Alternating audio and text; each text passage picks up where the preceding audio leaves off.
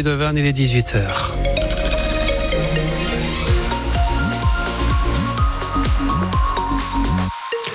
C'est un week-end euh, mi-figue, mi-raisin qui nous attend. On fait le point complet sur euh, la météo à la fin de ce journal. Journal présenté par Valentin Bartevian. Bonsoir Valentin. Bonsoir Philippe, bonsoir à tous. Des voleurs de métaux de la région devant le tribunal de Clermont aujourd'hui. Oui, cinq individus en comparution immédiate pour vol aggravé en association de malfaiteurs. Âgés de 24 à 31 ans, ils font partie d'une équipe spécialisée de 10 personnes qui ont été interpellées. La plupart sont majeurs et de nationalité roumaine ou serbe. Ils sont accusés d'avoir commis une quarantaine de vols dans le Puy-de-Dôme, l'Allier ou encore dans la Loire. Le tout pour un préjudice estimé à environ 1 million d'euros.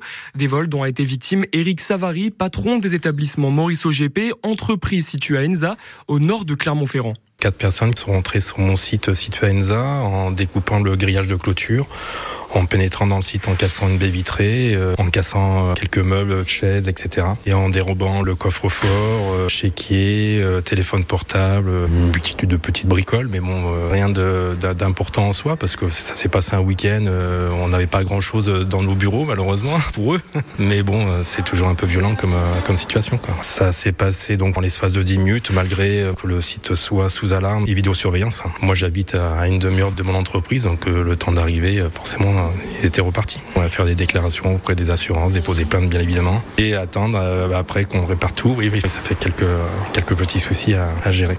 Et les avocats des cinq prévenus ont obtenu un report d'audience pour préparer la défense de leurs clients. L'audience a été renvoyée au 18 mars prochain. Les vacances commencent ce soir et les départs s'annoncent très compliqués jusqu'à lundi. Un TGV sur deux et un intercité sur deux sont supprimés en France en raison d'une grève des contrôleurs SNCF. Ils réclament une revalorisation salariale. Au total, trois contrôleurs sur quatre étaient en grève aujourd'hui. Une situation qui se répétera durant tout le week-end. Pour le Clermont-Paris, c'est un train sur quatre qui roule. Bruno Le Maire est était en visite officielle à Clermont-Ferrand aujourd'hui. Oui, sur le thème de l'industrie verte. Après le ministre de l'Industrie, Roland Lescure, en octobre dernier, le ministre de l'Économie s'est rendu sur le site de Catarou. Il a d'abord rencontré Florent Ménégo, le directeur général de Michelin, avant d'aller visiter l'usine de Carbios. Cette usine est spécialiste de la biodégradation du plastique et a mis au point une technologie de recyclage du plastique et de textile. La flamme olympique passera aussi par Clermont-Ferrand. Vichy devait être la seule ville étape en Auvergne le 21 juin prochain prochain. Mais finalement, la flamme fera aussi un passage express à Clermont le même jour, juste avant d'aller à Vichy. Une demi-heure environ. Ce ne sera pas à la place de Jaude, mais au siège de la Caisse d'épargne. Ils sont partenaires des Jeux Olympiques et Paralympiques. Les trois quarts de la France sont en alerte rouge au pollen. C'est notamment le cas de tous les départements en Auvergne. En France, seul le Finistère est classé vert. Alors forcément, les allergiques doivent être particulièrement vigilants en cette période. Les concentrations sont importantes et cela devrait durer parents.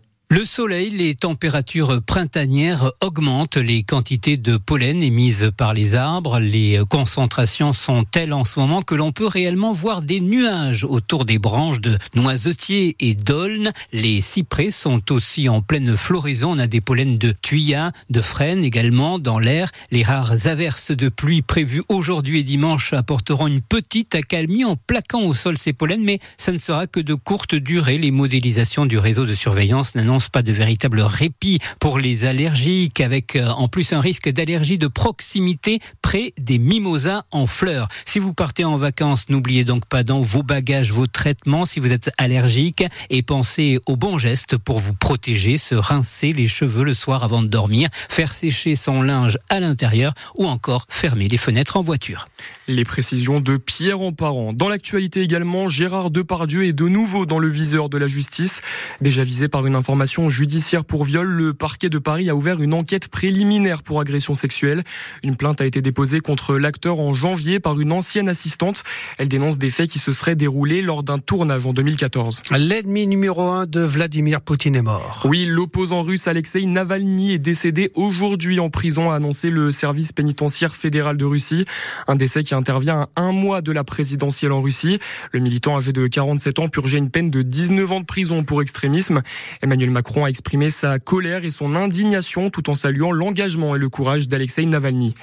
Un mot de rugby, l'entraîneur de l'ASM, Christophe Furios, fait confiance à la charnière Baptiste Jonot, Benjamin Urdapileta pour aller à Bayonne. La première ligne sera expérimentale avec Georgie Beria, Johan Beherigaray et Rabat Slimani. Des choix contraints par des blessures et notamment celle d'Étienne Falgou. Le vice-capitaine des jaunes et bleus est absent trois mois des terrains à cause d'une rupture d'un tendon du biceps droit. La rencontre sera à suivre sur France Bleu Pays d'Auvergne demain à partir de 21h05. Et puis en cyclisme cet après-midi, Romain Bardet a parfaitement lancé sa saison. Pour sa première course de l'année, il termine troisième de la Classique VAR. Le Brivadois enchaînera demain matin avec le Tour des Alpes maritimes et une première étape de 165 km.